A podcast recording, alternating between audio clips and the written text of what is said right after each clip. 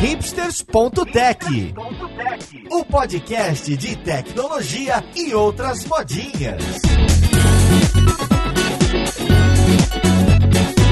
Olá, caríssimo ouvinte, seja muito bem-vindo a mais um episódio do seu podcast favorito. Meu nome é Paulo Silveira, esse aqui é o Hipsters.tech e vamos falar de um assunto que muitos pediram, Vue.js. Olha só, hein? a gente ainda não teve um episódio focado em Vue. Tivemos de tendências de front-end, de Angular, de React, de Angular versus React e o Vue sempre tinha ficado de canto. E depois de muitas reclamações, estamos aqui fazendo justiça. Então vamos lá, podcast, ver com quem que a gente vai conversar. Música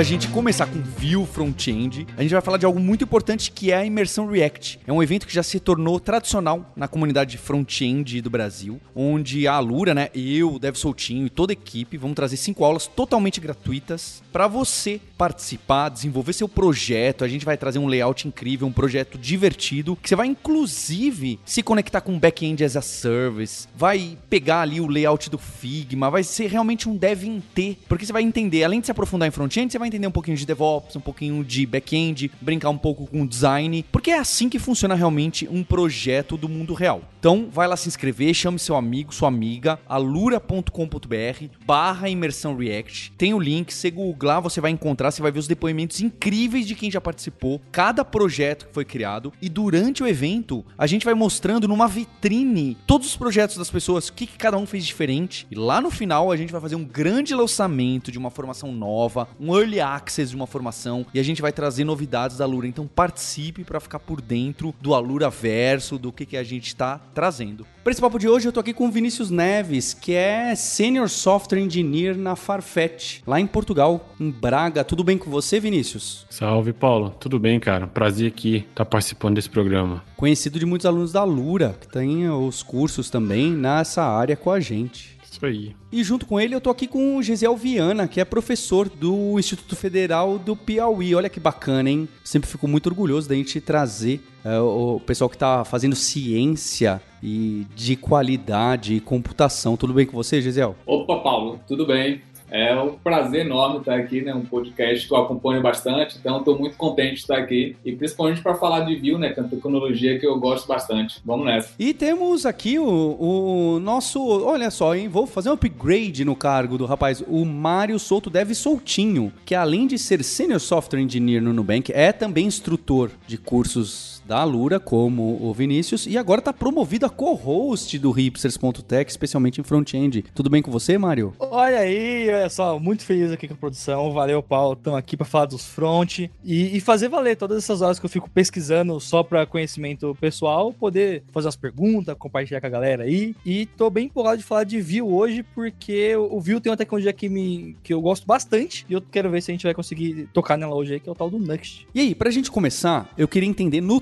timeline da vida dos grandes frameworks JavaScript, onde está o Vue.js na fila do pão aí? Ele vem antes ou depois do Angular e do React? Ele tá mais próximo da abordagem do React, do Angular, não, nenhum dos dois, porque isso aqui facilita muito e, e tem isso aqui. Onde que ele fica nesse jogo dos grandes, apesar de que, eu, pelo que eu entendo, o Vue é o que tem ganhado mais mercado, ele ainda fica atrás dos dois, mas é o que tem ganhado mais, mais espaço, certo? Então, quando ele aparece, por que, que ele aparece e, onde se encaixa? Acho que eu posso começar. Foi o, o criador do Vue, né? Chama, um camarada chama Evan New. Ele, na época, ele trabalhava no Google e começou como um projeto pessoal dele, né? Ele tinha curiosidade de, de fazer é, templates dinâmicos, né? Templates reativos, igual a gente tinha no, no Angular na época. Ele começou a desenvolver isso e, com o passar do tempo aí, acabou saindo aí um hobby e virando aí um software livre pra galera contribuir. E começou, então ele vem depois do Angular. Eu não sei exatamente a data inicial, né, da V0, lá da 0.1, mas a ideia dele era essa, era trabalhar de forma reativa, só que o grande questão, né, na época, é que ele queria ser muito simples. Tanto que a versão 1 lá do Vue, ela lembrava muito o Angular JS, né, que era o que ele fazia lá na época, lá no Google lá. Então, esse era a premissa diferença do Vue, de ser um framework reativo, mas bem simples lá, atualizando o DOM. Isso. Acho que começa E- por aí. E é legal também, né? Você trouxe essa questão de tempo, né? Ele foi lançado, se não me engano, acho que pra valer, em fevereiro de 2014. E ele também, ele bebe muito da fonte não só do Angular, mas do próprio React também, né? Porque ele veio antes de sair o Angular 2. Então, se a gente for pegar na ordem mesmo, né? A gente tem, da época mais antiga, né? Knockout, Batman JS, aí veio o Angular, como disruptivo o Angular JS. Aí depois o Facebook abriu o React pra comunidade. que Foi em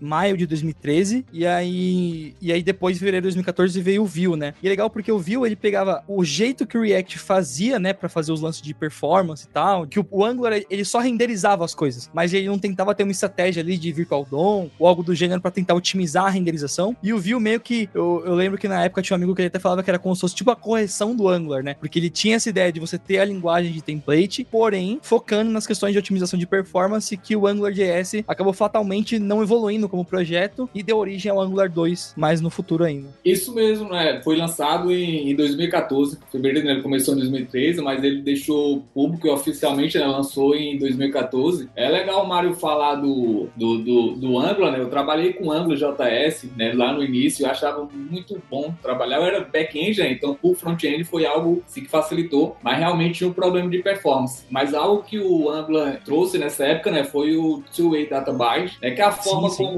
como você atualiza a tela, né? a visão com os dados do JavaScript. Né? Tanto faz a ida como a volta, fica tudo sincronizado. Então, isso foi algo que o Angular trouxe e que o, o Vue, né, é, aproveitou. né? tem até aquelas, não sei se isso é real, né, que fala que o, Evan Hu, quando for, foi criar o Vue.js, tentou pegar o melhor do Angular e do React. Né? Não sei se é verdade, eu conheço um pouco de Angular, de React nunca trabalhei assim profissionalmente, então nem sei muito como é que funciona. Como o Vue, por debaixo dos panos, ele tem a ideia do, do Virtual DOM, né? Acaba sendo bem esse lance de pegar o, o melhor dos dois, né? E eu acho legal esse lance do Vue ter investido na linguagem de template, porque por mais que, sei lá, por exemplo, eu trabalho mais com React, né? E eu gosto muito porque, se você sabe JavaScript, você consegue colocar JavaScript no meio do template do JCX ali, né? No React. Mas o Vue, ele acaba sendo bem intuitivo, né? O lance lá de ter o V4, o VIF. E foi legal também ver que com o passar do tempo, ele foi dando suporte até para diferentes formas de escrever, né? Se eu não me engano, tem um jeito de escrever Vue que você escreve tanto aquele single file components, que eu acho que é o mais tradicional, e tem um formato que você usa uma estrutura que parece JCX, né? Me corrija se eu estiver errado aqui. É bem por aí. A ideia do- dessas diretivas, né, vem muito do Angular lá, né? Então a gente tem os- o VIF, V4, VON, VModel. Então a gente mexe bastante com os atributos, né? As diretivas lá do,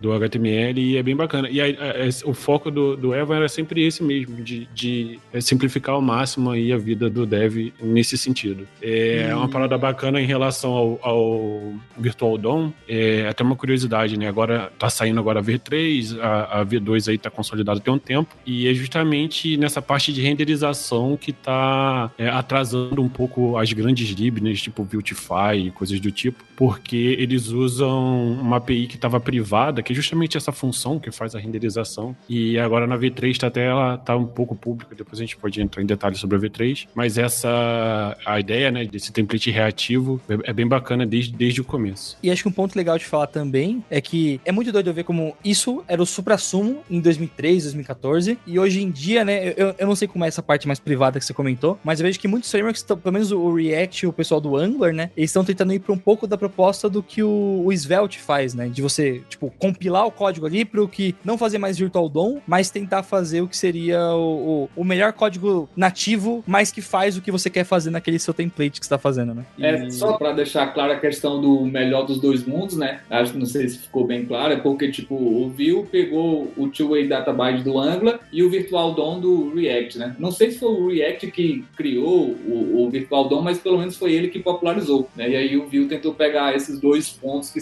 duas características que eram destaque nos dois e trouxe para ele e tentou otimizar, né? Para fazer de forma melhorada, além do que estava em cada um dos textos dos frameworks. Justíssimo, Gisele. E acho até um ponto legal, antes da gente seguir com outras coisas assim, né? É de que no começo o Vue, mesmo sendo open source, o Evan conseguiu fazer todo um barulho na comunidade pra galera meio que pagar pra ele fazer o projeto, né? Eu lembro de ver que, tipo, ele fala, tipo, ah, minha meta de, de salário por mês pra largar o emprego e ficar só codando view, acho que era 10 mil dólares, alguma coisa assim. E ele conseguiu arrecadar e tal. Não sei se vocês acompanharam mais. Tem uma história engraçada que ele conta que ele chegou a largar o Google e tal e começou a aplicar para as vagas. E basicamente ele falava assim: olha, você pode me contratar e tal, mas o pré-requisito para você me contratar é você utilizar Vue e deixar eu trabalhar no Vue 100% do tempo. Né? Ele conta essa história aí, só que, óbvio, ele não conseguiu nada. é, ninguém contratou, mas ele conta essa história muito bacana. É interessante, né, já que falou nele também, destacar né, que o, o, é um framework que tem muito sucesso, bastante utilizado não tem nenhuma grande empresa por trás, né, como o Angular, que tem o Google, o React como fez. É bastante só o poder mesmo da comunidade que fez o Vue crescer e tá onde ele está hoje. Eu acho que é isso. E até, né, quando ele estava fazendo essa migração, né, saindo do emprego dele e tal, para viver de Vue, ele teve bastante dificuldade porque os concorrentes dele, o, Ang o Angular, por exemplo, qual que é o interesse da Google em fazer dinheiro com o Angular? Né? Nenhum. Mesma coisa do Meta, né? Que fazendo com o React. Né? Eu, eu acho que ainda na época, né, que ainda era o Facebook, a ideia era até usar como é, ferramenta de contratação, né? Você tem lá um monte de gente que já conhece o ecossistema, facilita eles trazerem gente, né, para codar. Isso é um ponto legal, né? Porque inicialmente o Angular 1 teve esse lance de ser adotado no Google, né? Mas era mais projetos internos e fica muito essa, né? Essas empresas grandes acabam abrindo esses projetos open source, tanto para contratar quanto para ajudar a expandir, né? Porque se tá todo mundo usando, você começa a ter também esse lance de a comunidade inteira começa a usar e vai melhorando o projeto de, de, certa forma também. Eu acho que é esse o caminho e acho que o, o, grande foco, né, teve, falando de comunidade, eu acho que teve um ponto bem interessante na, na, na timeline do Vue, que foi quando o Taylor lá, o, o, o mantenedor lá do Laravel, aquele framework de PHP, ele meio que deu suporte, algumas versões do Laravel já saiu com Vue nativo lá, já desde, desde do, do início, né, do bootstrap do projeto. Isso a, ajudou bastante também, porque deu um boom na comunidade, porque pegou, né, a galera lá do PHP, do Laravel, e jogou no mundo do Vue. Acho que foi bem bacana também. E Vini Gesiel, né? Acho que agora pegando até um pouco nessa parte de ecossistema, né? Então a gente falou do começo, de quando surgiu, por que surgiu, quais foram as coisas mais do, do começo ali e como foi evoluindo essa parte do ecossistema. Então a gente teve essa parte da comunidade do PHP, mas de libs principais, assim, como foi se montando? Por exemplo, no do React a gente, algumas foram se destacando, tipo React Router, o Angular, o Angular 2, né? Tem todo aquele pacote interno dele ali de coisas. Vamos tentando fazer uma tour, tipo, quero criar minha app básica com Vue. Quais são as coisas que a, gente vai aprendendo e como funciona essa integração com o PHP ali, ou, ou se não é tão integração, era só um, um boilerplate mesmo. Um dos pontos aí do Vue é que você consegue escrever ele até no arquivo HTML, né? Você usa uma CDN e começa a escrever lá os componentes. Então, isso simplifica muito o uso. Até meio que, que a ideia do, do Laravel é isso. Tudo bem que do, do Laravel, se você, dependendo de como você configurar, acho que você consegue fazer, quando você faz o build da aplicação, ele faz o build do Vue por baixo dos panos. Mas é muito simples, né? Você subir uma página com Vue. E pode levar para produção até, criar seus componentes lá, fazer aquelas landing pages, né? De uma página única. É muito uhum. comum fazer direto no, no HTML. E acho que com a evolução disso, acho que as, é, as principais, né? Acho que lá no começo a gente tinha o View Router para fazer o roteamento, né? Quando a gente fazia em single page application. A gente tinha o Vuex para fazer o controle de estado. E chegou a ter também o View Resource, que era tipo um Axis da vida, um cliente HTTP. Mas eu acho que esse, em algum momento, ele morreu aí no caminho. Acho que a adoção foi bem pouquinho. É, é isso mesmo, Vinícius. Eu acho que, eu assim, Mário, eu acho que um, o que fez ele ganhar mercado e se destacar foi mais essa simplicidade de você começar muito. Sim, ele é muito simples para você começar um projeto e fazer algo bem simples mesmo. Então, além dos itens que o Vinícius destacou, né, o que eu gosto bastante dele, que é muito bom, é o CLI, né, a ferramenta de, de, de script lá que a gente utiliza para automatizar algumas partes, principalmente a criação do projeto. Então, ela é muito boa. Então, acho que é algo que vale bastante importante destacar quando a gente vai trabalhar com Vue.js. E assim, eu trabalho ele de forma solta, né? Geralmente uso gente, aqui no, no ISP, né, onde eu trabalho, a gente tem vários projetos com Vue, e aí tem uns que o back-end é com Django, do Python, outros que é com Node, outros que é com Java. Então, assim, a gente não é muito apegado a um nenhum framework é, específico para integrar. Tanto faz. Justíssimo, bacana. Então, nessa parte de, de integração de, de ecossistema, acho que já deu pra gente dar uma, uma tour assim, né? E agora, pegar até mais de coisas de front, assim, né? Na parte de UI, tem alguma lib que se destaca mais? É, até dando como exemplo, né? Eu sei que para quem quer construir coisas com a carinha do Google, o Material Design, na comunidade React a gente tem o Material UI, que eu acho que é uma das libs mais populares, com componente acessível e tudo mais. O Google mantém o Material Angular e no Vue tem algum Material View ou alguma outra que se destaca mais, ou às vezes o pessoal, sei lá, todo mundo usa muito Tailwind, tem alguma lib que, que engloba tudo. Como é que é essa parte mais interface, é framework para interface? Pelo que eu trabalhei aí com Vue aí, nessa longa estrada da vida aí, eu vi muito a nível de é, da, do usuário ali, do, do dev, que, da pessoa desenvolvedora, que, que é mais uma lib CSS, ao invés de uma lib de componente, eu vi muito o uso do Bulma, que é um, um framework bem bacana, é. Ele nem é tão conhecido assim, né, quanto os outros, mas ele é muito legal e ele é totalmente agnóstico de JavaScript, né, uma das grandes vantagens. Então tem ali, eu vi um pouco de, um, de uma venda casada, né, viu com Bulma, e a nível de biblioteca tem uma outra também que é minha de estimação que eu uso bastante, que é o Viltify, que aí sim é, é uma biblioteca de componentes já prontos, então input, data table, modal, enfim, toda a paleta de componente lá já prontinha para usar. É, ele funciona como um plugin do Vue, então você pode já criar uma aplicação do zero e adicionar lá o Viltify via CLI, né, igual o Gisele estava falando, ou então adicionar uma aplicação que já é existente, você vai lá, adiciona, configura o plugin do Vue e, está funcionando, você tem lá todos os componentes disponíveis para você. Falando de bibliotecas de UI também, a gente tem o Bootstrap View, que é como se fosse um Bootstrap,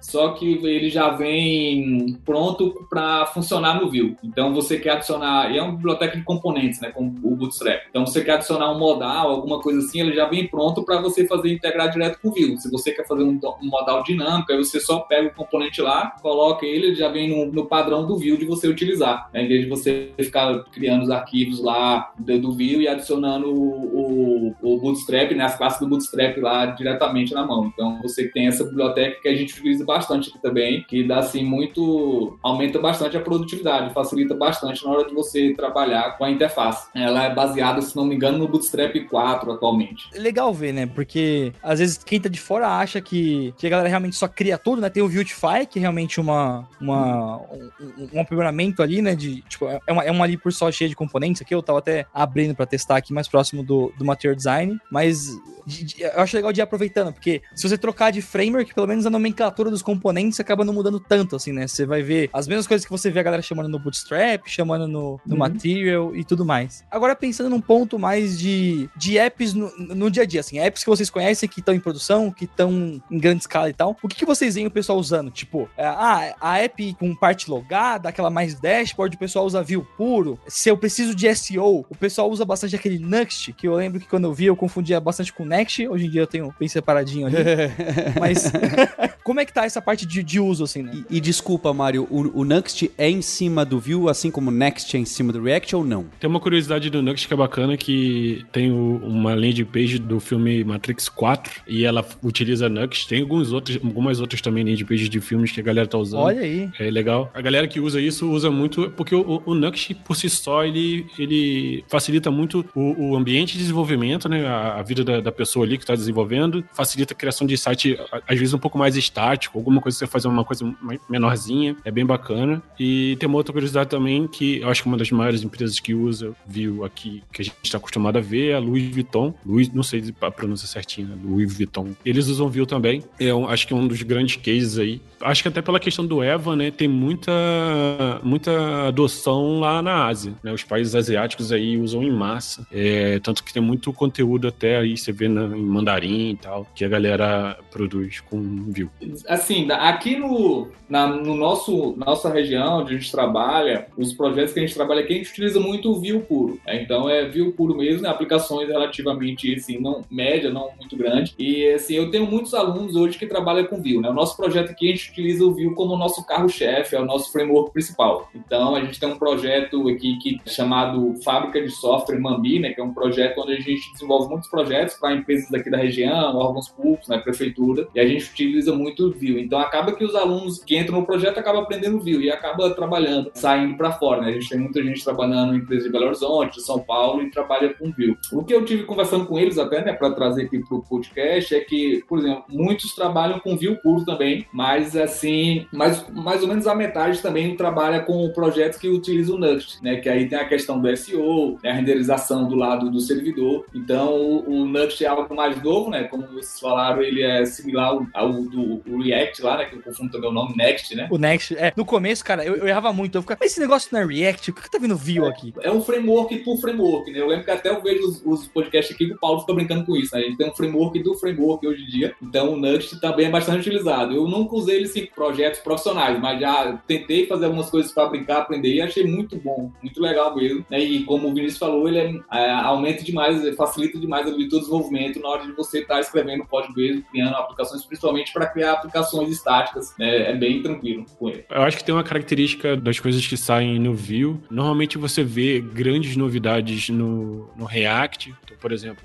a última aqui que eu achei bem bacana foi quando a gente podia usar os hooks, né, os React hooks. E aí, normalmente um tempo depois, é, vem alguma coisa parecida, né? O, o Evan trabalha também para disponibilizar no Vue. É, por baixo dos panos, normalmente é diferente. Né? É, o, os hooks, por exemplo, né, agora no Vue 3, é, a gente consegue usar de uma forma é, bem bacana, mas por baixo dos panos ali, né, no core lá do framework, é, funciona diferente. Mas acho que tem, é, acho que tem esse delay, né? Alguma coisa entra no hype do React lá, então teve o Next, depois o Next, teve os hooks, e agora os hooks estão saindo no Vue também. Pô, bacana. E nessa que a gente tá comentando do Next, né? Vocês falaram que você não, não chegaram a, a, trabalhar diretamente com ele num projeto grande assim e tal, mas pela documentação eu lembro de ter visto que ele tem tanto suporte para estático quanto para server render. E eu sei que ele tenta ser meio que um pacotinho fechado, né? Então ele vai trazer várias dessas soluções que envolvem um pouco de escalabilidade até, né? De você conseguir ter esse controle do quando é estático, quando é server render, fazer o code split. E, e o view por padrão, assim. Essas coisas que são mais meio. O, o feijão com arroz que todo projeto de front começa a crescer, começa a precisar de code split, de conseguir carregar, sei lá, mudar alguma, alguma informação do head da página. Existem coisas prontas para isso no pacote do Vue. Então, para quem tá ouvindo aqui, tá conhecendo agora também. Ou a pessoa precisa sempre procurar uma lib. Tipo, preciso de uma lib para manipular o head da página, preciso de uma lib para fazer o code split. Como que é essa parte do, do, do suporte com o Vue, assim? É, eu acho que vai muito do, do, do, que, que a pessoa quer fazer a nível de uma parada que normalmente se usa muito. É o Vue Router, para você conseguir fazer um lazy loading lá, dependendo da rota que você está acessando. E o do code split, ele lança a mão do próprio Vue Router na hora de dividir. Então, na hora que você faz a, a compilação lá né, da, da, sua aplicação, é, dependendo de como você escreve as rotas, ele faz o, o split do, do bundle. E aí faz um, um, um, lazy load lá. Normalmente é isso daí que vem. A parte de mudar o, o header, eu nunca precisei fazer. Normalmente eu trabalho em coisas mais back office, então não tende a, a ser muito necessário no dia a dia. Mas, pelo menos o que eu vejo da comunidade é quando precisa de alguma coisa nesse sentido, principalmente para otimizar SEO e tudo mais, a galera tende a cair pro Nuxt ao invés de usar o Vue puro.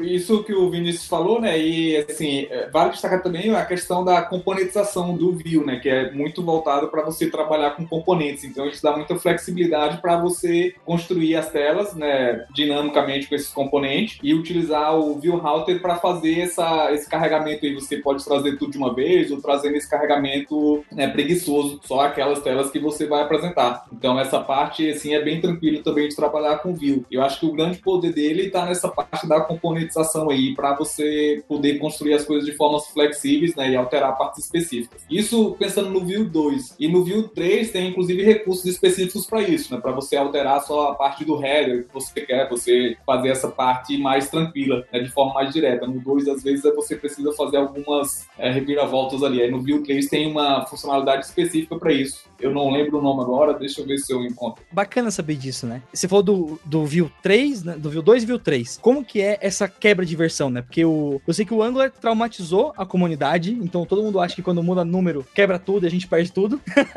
no caso, foi uma break change bem radical, né? Mudou a API inteira da ferramenta. E, e no View, eles depreciam muita coisa? Você sente que é fácil de manter o projeto atualizado? Como, como que é essa questão de manter o projeto no dia a dia, sabe? Vocês acabam usando muita lib e sofrem mantendo tudo? O core fica mais estável? Como, como que é essa parte? Assim? Eu acho bacana isso. É, é até um, um, uma das paradas que eu, mais, que eu mais curto no Vue. Hoje no Vue 2, você usa uma parada chamada Options API para você construir um componente. Então, né, no, normalmente, né, quando você está fazendo uma single SPA, você tem lá um, um, um, single, um arquivo único para o componente, e aí você tem três blocos principais lá. Você tem um template, que você vai colocar o seu HTML, o script, que é o comportamento e tudo mais, do JavaScript, e uma style lá, se você quiser estilizar aquele componente. Então, você usa lá essa Options API, que basicamente você cria um objeto que tem várias propriedades lá, que vai ser data, que representa o estado local do componente, os métodos para os componentes, para os métodos que vão estar acessíveis até dentro do seu template. Enfim, você tem várias opções lá dentro, né? Dentro dessa Options API. É uma forma de se escrever o componente. No Vue 3 é uma das paradas mais bacanas, porque justamente por isso vir em Options, às vezes quando você cria um componente que ele é um pouco maior, isso normalmente aplicações maiores, você tem código relacionado que está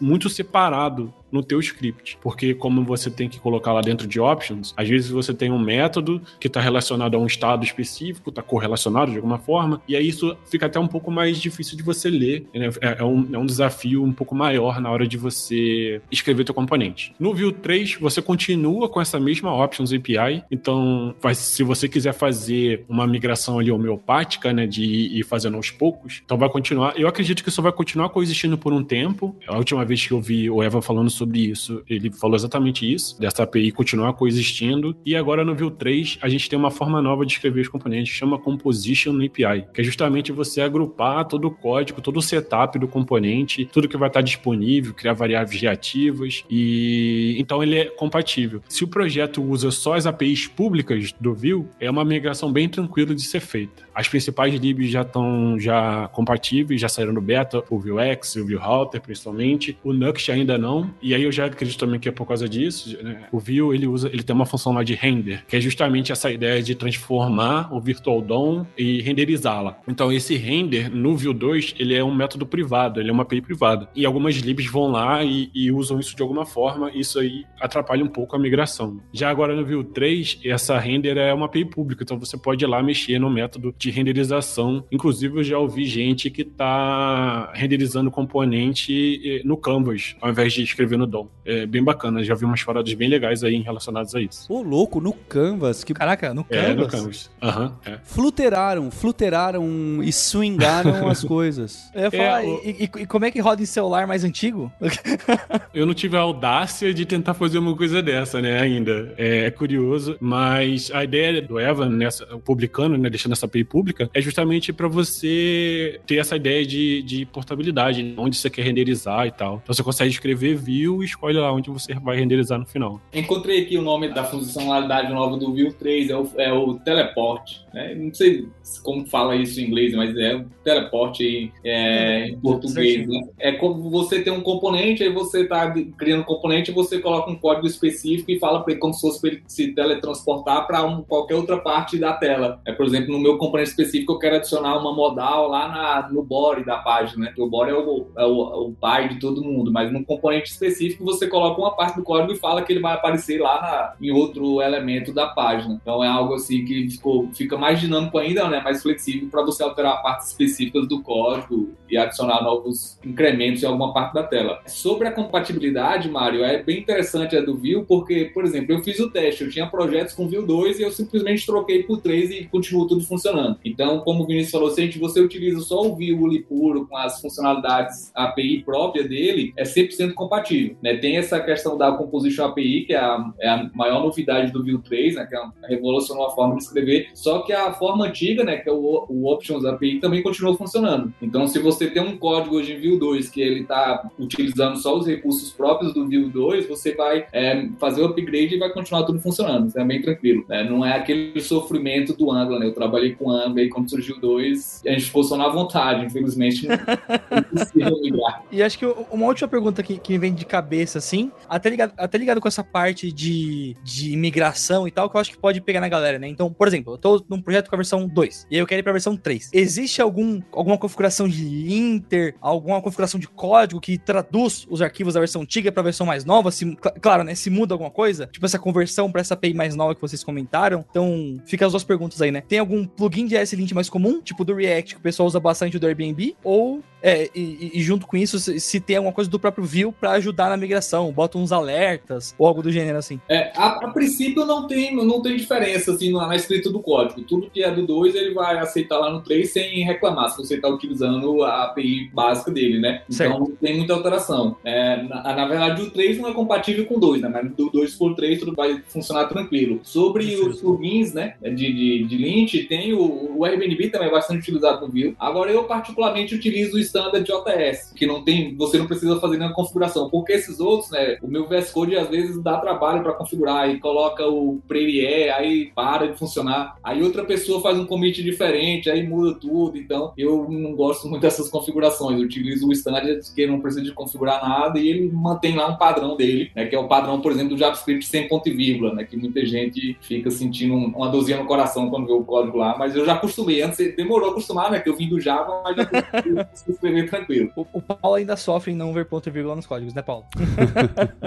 eu acho que é bem por aí. Normalmente sai na documentação oficial. Aliás, um salve aqui que a documentação do Vue é incrível e é até por isso que o, o Vue 3 ainda tá no Next, né? Ele não tá ainda como oficial lá na documentação, mas a documentação é muito bacana, muito completinha. E em português. E, é, tem em português. O, o, a do 3 eu acho que ainda estão traduzindo, não saiu isso, tudo, isso. mas daqui a pouco sai. Mas normalmente sai um guia de migração ação é, do 1 pro 2 a gente teve algumas breaking changes lá, mas tinha lá no guia. E na época eu não lembro de ter usado nenhuma ferramenta automática para isso, não. E desde então o Vue 2 é, é, isso, né? tá estável tem bastante tempo. E só agora que a gente vai ter aí mais um lançamento aí. Mas aí vai mais pelo guia de migração do que uma ferramenta. Tem, tende a ser, a ideia do Vue, né? Ele tende a ser é, bem dinâmico nesse ponto, né? Então, tem um outro exemplo também. O, o 3 agora ele é mais amigável para TypeScript. E você consegue consegue fazer lá uma, uma migração progressiva, né? Você não precisa reescrever todos os seus componentes para começar a usar o TypeScript. Você configura tudo, começa a escrever e aí vai fazendo um a um. Os antigos, né, que ainda não foram migrados, vão continuar funcionando normalmente. Show de bola, gente. Bem, bem bacana saber.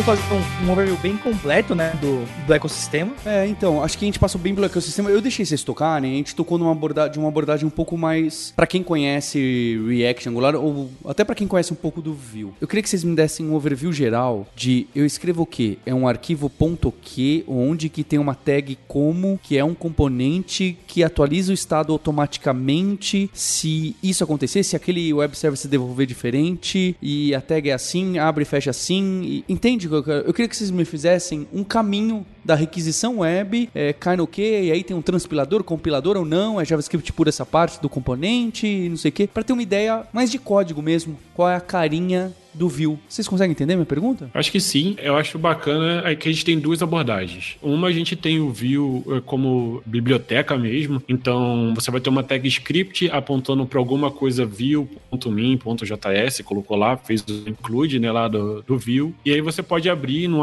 num, num arquivo HTML, abrir uma tag script, e aí você vai ter acesso ao objeto global do Vue, você vai fazer um view.create component e vai criar um componente. E isso no arquivo HTML, para uma página, fazendo um hello Word, você já vai conseguir fazer. E quando você vai trabalhar numa aplicação que ela é um pouco mais complexa, né, uma single page application, que é aquela ideia de trocar as rotas dinamicamente, sem precisar fazer uma requisição no servidor, aí como se dá esse processo, né, esse, esse desenvolvimento? Você tem o CLI, que o Gisele já falou lá no comecinho, que vai te ajudar a criar essa aplicação. Então você vai instalar alguma coisa no local, no seu computador lá, com npm, você precisa só do Node, instalou, ele vai te guiar como é que você quer criar essa aplicação, se você vai usar o Vue 2, o Vue 3, se você vai usar TypeScript, vai te fazer algumas perguntas, bem no estilo Next, Next Finish, igual do Windows, e aí no final ele vai te dar um projeto, e aí nesse projeto ele vai ter vários arquivos, vai ter configuração de Webpack, né? Então ele é um pouquinho mais complexo, e aí nesse cenário, normalmente, quando você vai escrever o seu componente, você vai ter lá alguma coisa tipo barra de navegação ponto view, e aí essa é a extensão do seu arquivo. E é nesse arquivo ponto view que a gente tem aquelas três divisões que eu falei ainda há pouco, que é basicamente o HTML, que você vai escrever. Então você vai ter um, um H1, um H2, uma div. Na versão 2, a gente tem uma limitação que é idêntica do, do React, que você só pode exportar um elemento, né? Então, dentro de um componente, você tem que sempre ter uma tagzinha HTML. Então, você pode ter uma div com um monte de coisa lá dentro, mas você não pode ter, por exemplo, um H1 do lado de um H2. No Vue 3, você já pode. E aí, você tem o seu template, que você vai colocar o HTML, e vai ter uma tagzinha script, que você vai colocar o comportamento, o que, que aquele componente faz, o que, que ele acessa. E aí, é assim que você vai desenvolver a sua aplicação. E aí, lá, quando tudo estiver pronto você vai lançar ela, você vai rodar um comando lá para ele fazer o build disso. E aí, ele vai transpilar isso, né, compilar isso para um código que o navegador vai entender. E aí você coloca isso lá no seu servidorzinho web e a, ele abre um index HTML, esse index HTML vai chamar todo o JavaScript e CSS que você gerou, e aí é um código que o Chrome e o Edge, enfim, então o navegador vai entender. É esse mais ou menos o fluxo, os principais, pelo menos, que a gente tem. É isso mesmo, né, que o Vinícius falou, e é muito legal, Paulo, essa sua pergunta, até pra gente, como o Vinícius comentou, a gente ver a simplicidade que é o Vue. Então, por exemplo, a gente tá aqui no, no Instituto, né, um, é um dos requisitos para a gente adotar o Vue é a questão da simplicidade. A gente trabalha com alunos, né, então pessoas que ainda estão aprendendo, que estão iniciando. Então, quando a gente usou alguns projetos com o Angular, a gente tinha uma dificuldade, né, que o Angular, para começar, né, o Angular mais recente, você precisa saber TypeScript. Então, além do, da, do tripé do, da web, né, HTML, CSS, JavaScript, o aluno, para trabalhar com Angular, precisa saber TypeScript e também ter noções de orientação a objeto. Né, o, o Angular é muito forte a questão da orientação a objeto. No caso do React, a gente não chegou a trabalhar, mas chegou a fazer testes, POC, e a gente tem muito uma curva de aprendizagem muito alta, muita dificuldade né, de trabalhar com JSX. E quando chegou no Angular, a gente aprendeu aqui também, fomos testar todos, e quando chegou no Angular, assim, a curva de aprendizagem foi bem baixa, a gente começou, os próprios alunos aprenderam por conta e conseguiram desenvolver projetos, né, porque no, no, no Vue eu só preciso saber, se eu sei um pouco de HTML, CSS, JavaScript, é o que basta. Né, tem toda essa parte da, do projeto que o Vinícius falou, né, que você construiu um projeto, de gerar uma build e tal, que ele vai gerar, como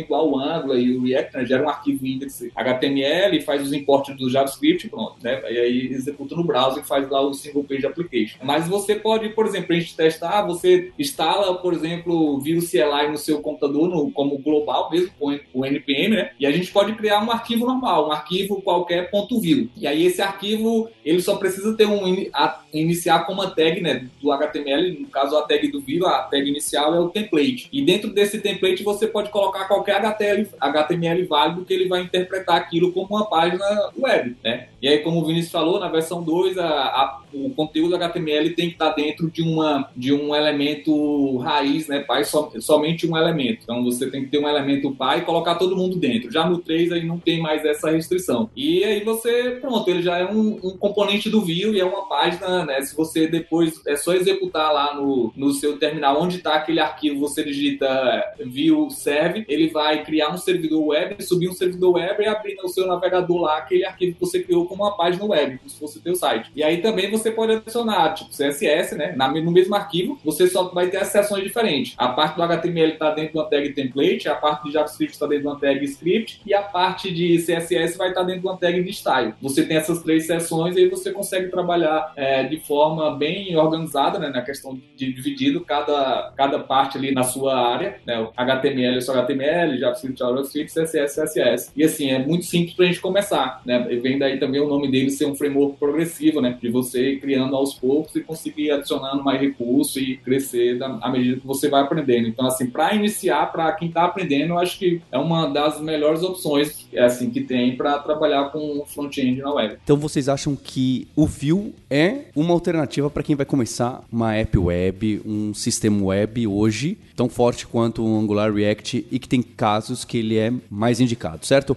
Inclusive, se eu for usar, porque acho que uma das críticas que eu não só eu faço, todo mundo faz, hoje em dia talvez um pouco menor, em relação aos frameworks JavaScript, aos três principais em especial, é de que às vezes eu acho que ele é um canhão para matar uma mosca, né? Especialmente se o seu site não tem tanto input, tanta coisa real time, tantas coisas piscando e widgets, certo? É, nesse caso, encaixa bem, inclusive por causa do Nuxt, inclusive por. Hum, dá para usar só um pedacinho sem que ele me desvirtue a forma de trabalhar completamente? Ele é uma, alternativa, não? Ele é uma opção aqui? Eu acho que sim, Paulo. Principalmente se te pensar lá num blog, num site qualquer, você imagina que você só tem lá, você tem todo o seu site, está tudo pronto, mas você tem um pedacinho, sei lá, às vezes você vai colocar uma propaganda lá no seu site. E aí essa propaganda vai levar em conta, sei lá, a geolocalização do navegador. E aí você quer um pouco mais de dinamismo, mas só naquela porçãozinha. Então, é, você consegue fazer alguma coisa bem no jQuery style, né? Você faz lá o import do, do view, cria só um componente pequenininho ali, junto do seu HTML mesmo, do seu site estático, não tem problema, e vai funcionar muito bem. Então,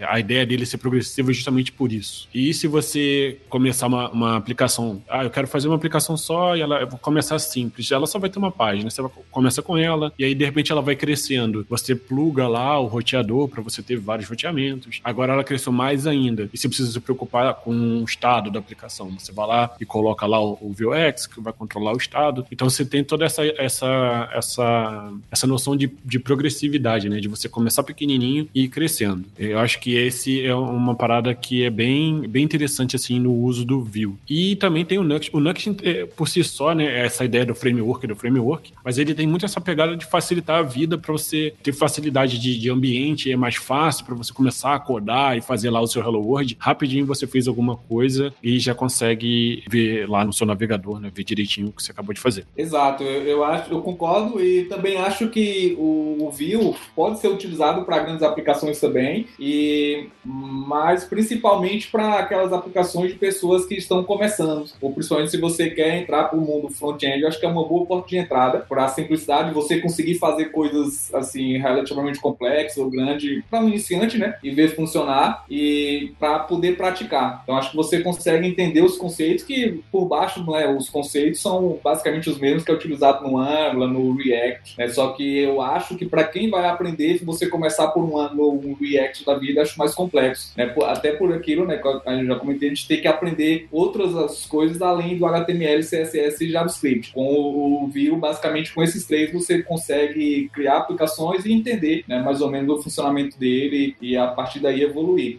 E a comunidade? Vocês são não são entusiastas grandes utilizadores, como que é no Brasil? Como que tá a organização, os eventos, os grupos de usuário? Até pra gente não deixar, né? Porque tem muita gente ouvindo a gente que trabalha com Vue, que usa muitos fóruns fala, pô, o Paulo nem citou o nosso grupo que fez o Vue dar certo aqui no Brasil. Então, quem são essas pessoas? Onde estão? O que, que a gente deve seguir? Aí, eu, além dos cursos, né, Vinícius? Além dos cursos da Lura, pra gente fazer o, o jabá. Eu esqueci até do outro jabá, hein, Gesiel? O Gesiel é um dos Alura Stars aqui, né? A gente tem esse programa programa da Lura, a Lura com BR barra Stars, onde a gente tem alunos e alunas, ex-alunos e ex-alunas também, que estudaram bastante tempo com a gente e que tem um destaque no mercado e que colaboram muito com as comunidades, né? O Gesiel, o professor, é uma dessas pessoas que a gente tem muita honra de fazer parte desse quadro. Então, o jabá feito, melhor ainda, hein? Jabá feito no, assim, sem ser no finzinho ou no começo do podcast é o melhor de todos. Como que fica a comunidade? Quem, onde que a gente pode se inscrever, participar, debater, qual Slack, Discord, fórum? Eu acho que uma, um, pelo menos é o que eu ando acompanhando ultimamente, é a Vue.js Brasil. Tem bastante coisa lá, tem no Telegram, tem no Facebook. Então, é, acho que essa aqui é uma das maiores, pelo menos aqui eu acompanho aqui no Brasil. Essa é, é tá lá no meu, no meu top 1 ali de, de conteúdo em PTBR pra gente. Isso, é a Vue.js Brasil, né? Inclusive tem um curso lá gratuito e tudo. Então, é do Igor, né? O Igor, o sobrenome dele é, é bem difícil de falar, então não vou nem arriscar aqui. Mas ele também é uma pessoa que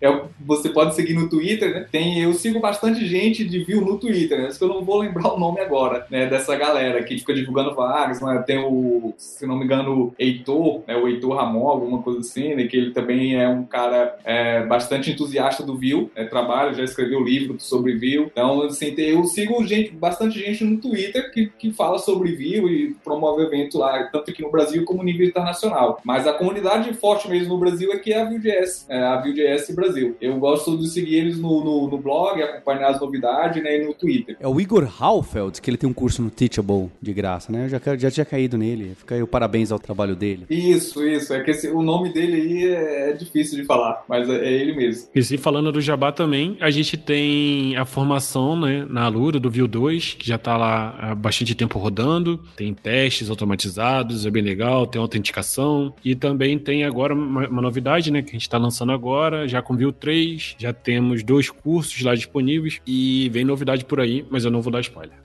a gente está agora, Vinícius, colocando uma feature no ar que são os Early Access, para quem é aluno. Já a gente coloca lá uma página dizendo o que, que vem por aí e o que, que tem. Essa nem você sabia, hein, Vinícius, até porque não entrou. Vai entrar no ar aí, vai ficar bem legal. De bola. Pessoal, queria agradecer vocês, Vinícius, Gisel, e Mário Deve Soltinho. É, é, é, muito bacana, tá? Ah, acho que foi uma exploração muito legal do View em alguns pontos avançados que é isso que o, o povo tá gostando muito, da gente tá evoluindo, tô indo mais a fundo. E agradecer ao ouvinte que tem trazido, pediu esse podcast há bastante tempo, a comunidade do Viu, né? Se sentindo injustiçada, tá aqui, tá pago. Tô esperando, não é? Quem sabe a gente traz a batalha, hein? Um podcast de React versus Angular versus View, muito sangue. Olha aí. Vai ser algo, algo incrível. Dois de cada, eu no meio, a gente vê quem ganha, hein? Pois é, eu, eu vi, Paulo, o seu lá do, do Angular fez o, o, React, né? E aí, inclusive, o Linhares falou até umas piadas com o Viu, né? Disse que não ia nem comentar né, sobre ele. Olha aí, ó.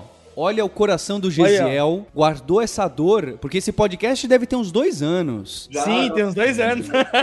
Eu carrego uma mágoa, hein? Tá vendo, Vinícius? Quando a gente faz piada aqui no Hipsters com qualquer tecnologia, mesmo que seja muito muito sutil e assim, dentro do contexto, gente, tem um pessoal que fica muito magoado. Eu, eu, eu compadeço, tá? Eu tô aqui com as dores. Ah, Paulo, uma coisa que eu tava esquecendo, mas que talvez é importante falar, né, sobre a questão de vagas, né? Porque eu tava até discutindo com meus alunos, eles falando que tem poucas vagas para Vue, né, comparado com outras tecnologias e pelo tamanho do Vue aqui no Brasil. Né? Mas eu pesquisei, tipo, por Vue.js no Brasil, no, no LinkedIn, encontrei duas mil vagas abertas. Aí, claro, assim, o Angular e o React tem muitos, tem 5 mil, 6 mil. Mas duas mil vagas é muita vaga também, né? Assim, é, é, o... Acho que é um mercado que tem muita vaga. O, o próprio pessoal do Frontend BR também tem bastante vaga lá, de, de gente tava citando os lugares aqui também, né? Então, tipo, acho que é isso, né? É, é ir caçando. E se você que tá aqui ouvindo gosta de uma empresa que usa Vue, bota ela como meta, tenta conversar com alguém que trabalha lá, tenta mandar e-mail, porque eu acho que essa é uma das formas mais fáceis, né? Se você sabe qual é a tecnologia que alguma empresa que você quer usa, você estuda e vai tentando mirar ela como foco, hein? Como eu falei dos nossos alunos aqui, ó, por exemplo, a gente teve sete alunos que passou para o nosso projeto que trabalharam com Vue no projeto. Todos os sete estão trabalhando profissionalmente hoje para empresas de fora do Piauí. Então tem vaga. Assim, eles todos todos conseguiram vaga com Vue.js. É, falando de um pouquinho de vaga também, se você sabe um pouquinho de inglês, eu tô vendo uma movimentação ali de umas empresas de Londres contratando remoto para Vue. Então, quem tem um inglês aí e tem essa aí, essa, essa ambição, fica aí a dica aí, tem alguma, uma, um burburinho ali em Londres ali de empresas adotando Vue. Outra dica que eu tenho também é peguem eventos de view, né? E dá uma olhada nos patrocinadores. Porque normalmente quem patrocina evento é porque quer vender alguma coisa ou quer contratar. E aí vocês conseguem pegar por essas empresas e tirar uma média de, putz, quem tá procurando mais gente viu ou investindo na comunidade view de fato. É verdade. Isso. E, e, eu não posso deixar de fazer um disclaimer aqui nessa guerra aí, nessa flame war aí de view, React e Angular. Eu levanto a bandeira de dev front-end. Eu me incomodo um pouco essa história de dev de framework. Olha só, olha só. Boa, Vinícius. Manda bala, manda bala aí. É, eu falo isso pros meus alunos alunos, quando tem alguma coisa presencial, enfim, né? Quando, sempre que eu tenho oportunidade, eu acho que quem quer trabalhar com front-end, trabalha com front-end, ponto. O framework é uma ferramenta. Então, se você vai usar Vue, se você vai usar Angular ou React, depende do problema que você está resolvendo. Né? Não é porque você tem um martelo que tudo é prego, aquelas frases prontas que a gente tem para falar de situações desse tipo. Então, eu levanto a bandeira aí de front-ender, é pessoa desenvolvedora, front-end, ponto. E não Dev React, Dev Angular e Dev Vivo. Eu sou um pouco aí, tenho, torço um pouco de nariz aí pra esse tipo de coisa. Ah, concordo totalmente, Vinícius. Demais. E, e, eu lembro que quem gosta de falar sobre isso é o Silvio Mira, né? Professor famoso da UFPE. Acho que até no podcast aqui também, não foi, Paulo, que ele falou disso? E quando vê um cara falando, ah, eu sou programador Java, ele chega a dar uma dor no coração. Eu disse, meu Deus, não é. Ei, então não é programador. Se o cara só é programador Java. Tem muito com o Dev ter, né? É, acho que não tem nenhum problema você ter sua preferência e sua ferramenta. Aliás, você tem a sua ferramenta que você usa no dia a dia durante dois anos no seu emprego atual. É, mas se você se fechar para olhar pro lado, você acaba sendo, né? Até como eu faço essa piada, e o Gesiel lembrou bem, né? Framework de framework, né? Então você tem o Nuxt em cima do Vue, que está em cima do JavaScript, que está em cima da V8, que está em cima do Chrome, que tá em cima do sistema operacional, abstração em cima de abstração em cima de abstração. Se você ficar lá só lá em cima, quando aparecer um problema grande, vai ficar complicado você entender. Então, se você não entender com profundidade que é o JavaScript, que é o Vue, que é o Chrome, que é a V8, que é o, o, o DOM, ou para os lados, que é o React, que é o Angular, que é outras alternativas, se, se não tiver o olhar com profundidade para os lados, que é bem o T do devem ter que tem lá na Lura, eu acho que fica complicado para você se dizer um pleno ou um sênior se você tá só naquele ponto. Tem casos e casos, tá, gente? É, é né? o pessoal reclama, Paulo, cagação de regra, etc. Não é, tá? É, é, é uma generalização. Tem casos, tem gente que é, é mais generalista mesmo e não manja de nenhuma ferramenta. É, tem gente que é o, só o, daquela ferramenta e assim por diante. Mas é até um ponto em cima disso, né? Por exemplo, eu, eu, eu nessa de preferência, né? Tipo, ah, hoje eu tô trabalhando com Next e tenho preferência por trabalhar por conta de ser algo que eu tô mais próximo e tal. Mas esses tempos eu tava trabalhando com Flutter também. E todos os conhecimentos que eu tenho de web, eu consigo aplicar no Flutter. Porque não é sobre usar o use state ou usar o jeito de manipular o estado do view. É sobre manipular estado, sabe? E uma vez que você sabe que você tá manipulando estado e fazendo two-way data quando você for trocar de ferramenta, é o que você vai procurar fazer. E as boas práticas de uma plataforma também servem na outra. O próprio JZL trouxe a feature que ele falou do teleport, né? O teleport do Vue é o Portals do React e deve ter também a versão Angular disso, sabe? Então, e, é muito isso. Todo mundo tá resolvendo o mesmo problema, traduzindo de um jeito diferente. Por isso que eu até falei, né, que o Vue é bom para começar, por a questão do simplicidade, mas assim, se você entender ele, você consegue migrar muito tranquilo para Flutter, para React, para Angular, né? E eu mesmo já fiz essa transição assim, foi bem tranquila, porque você entendendo um pouco os fundamentos, como é que funcionam as coisas, fica bem mais tranquilo. É. Lembrando que eu acho que uma coisa legal é, se você está no começo da carreira, evita querer pegar todos. É. Tenta pegar um e se aprofundar, e aí a gente deve ter invariavelmente aqui. E aí quando você tiver um se sentindo um pouco mais confortável nessa uma tecnologia, você tenta outra. Porque acho que tem então também tentar aprender tudo ao mesmo tempo pode trazer esse lance de, ah, isso aqui é parecido nos dois, mas também pode gerar uma sensação de, meu Deus, eu não tô aprendendo nada, não consigo fazer nada, sabe? Então, construir tudo que a gente conversou aqui, né? Como que eu faço roteamento? Como que eu faço algumas coisas de performance? Lá o tal do bundle, carregar assíncrono. Vários desses problemas, todos eles existem em todas as ferramentas, porque são problemas da plataforma web que a gente vai trabalhar em cima e é. entregar código e feature para os usuários aí. E para deixar claro também, se eu não tô falando que é errado, vocês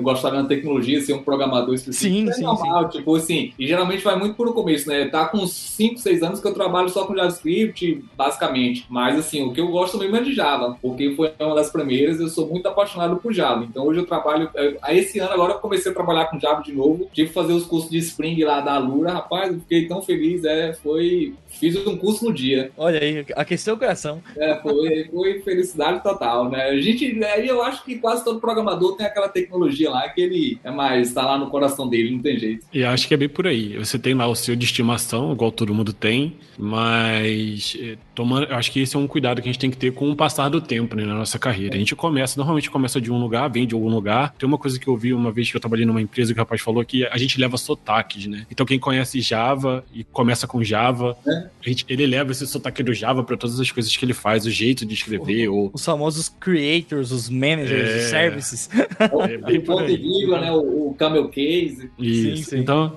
você é. carrega lá a sua estimação, seu, seu framework, sua linguagem, carrega ela com carinho, tá, tá tudo bem. Mas eu acho que você tem que ter essa noção de que, ok, tem coisas ao redor. É, é, às vezes tem gente que foca tão na ferramenta que ela já não sabe nem diferenciar o que, que é React, o que, que é JavaScript, o que, que é Vue e o que, que é JavaScript. Fica tudo como se fosse uma coisa só. Conhecer coisas novas te ajuda até a ficar melhor no que você mais domina, né? No que você mais gosta. E nessa ainda, se você for na base da base da base, tudo é entrada, processamento e saída. Normalmente a gente recebe alguma entrada de algum lugar, seja no formulário, seja numa um API, alguma coisa assim. A gente vai estar trabalhando mais no processamento e mandando para um banco de dados, para o local storage, para alguma ferramenta que vai receber esse dado e provavelmente repetir esse processo de novo até, enfim, chegar no momento final dele aí. Exato, é tudo crude no fim das contas.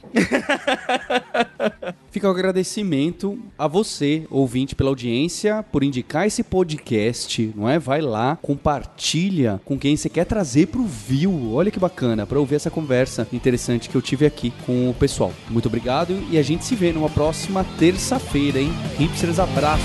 Tchau.